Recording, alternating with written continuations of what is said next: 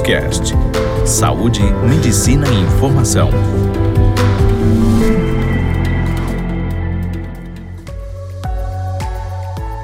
Meu nome é Carlos Sacomani, eu sou urologista. Nós estamos no mês de novembro, famoso Novembro Azul, então é o momento de falar sobre câncer da próstata. Urologia. Quando nós temos o diagnóstico de um câncer de próstata por meio de uma biópsia, nós temos que partir então para um tipo de tratamento. Mas a pergunta que fica de muitos pacientes é: como é feita a biópsia da próstata? Basicamente, ela pode ser feita de duas maneiras. A maneira tradicional, que é a chamada biópsia transretal. Nós utilizamos um ultrassom através do reto. Ele tem uma agulha, que agora é uma agulha pequena, que acaba buscando na próstata, perfurando um pouquinho a parede e entrando na próstata. Nós pegamos 12 a 16 fragmentos da próstata, 12 a 16 pedaços da próstata e mandamos isso para exame.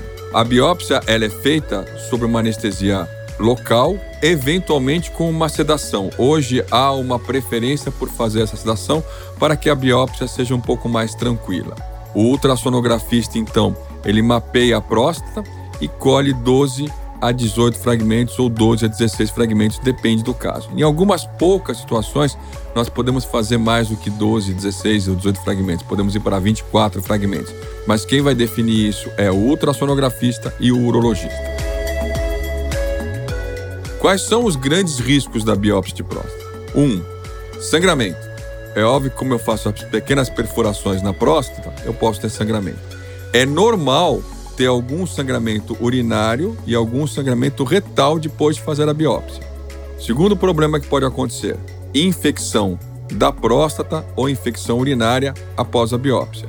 Como eu vou através do reto, eu posso eventualmente ter algumas complicações como a infecção. A chance de infecção é menor do que 4%, mas ela existe. Por isso, a grande maioria dos laboratórios e hospitais que fazem biópsia utilizam um protocolo de antibiótico antes e depois da biópsia, justamente para reduzir ainda mais esse risco e evitar problemas. É muito comum o paciente, depois que faz uma biópsia, também ter algum incômodo no canal urinário, referir algum tipo de sangramento durante a ejaculação no esperma, o esperma fica avermelhado ou um pouco amarronzado.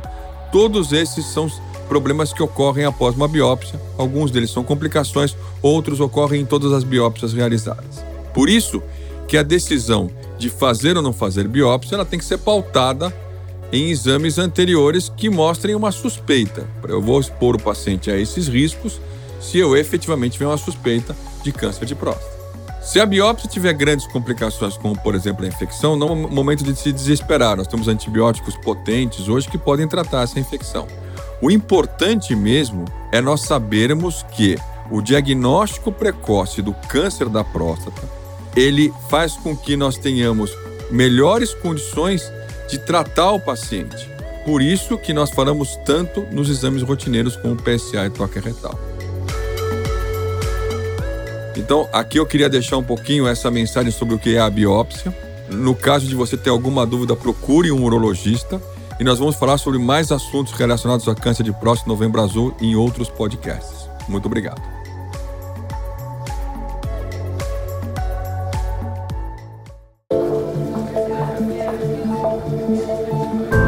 Você ouviu Doctors Cast, o primeiro portal de saúde e medicina em podcast.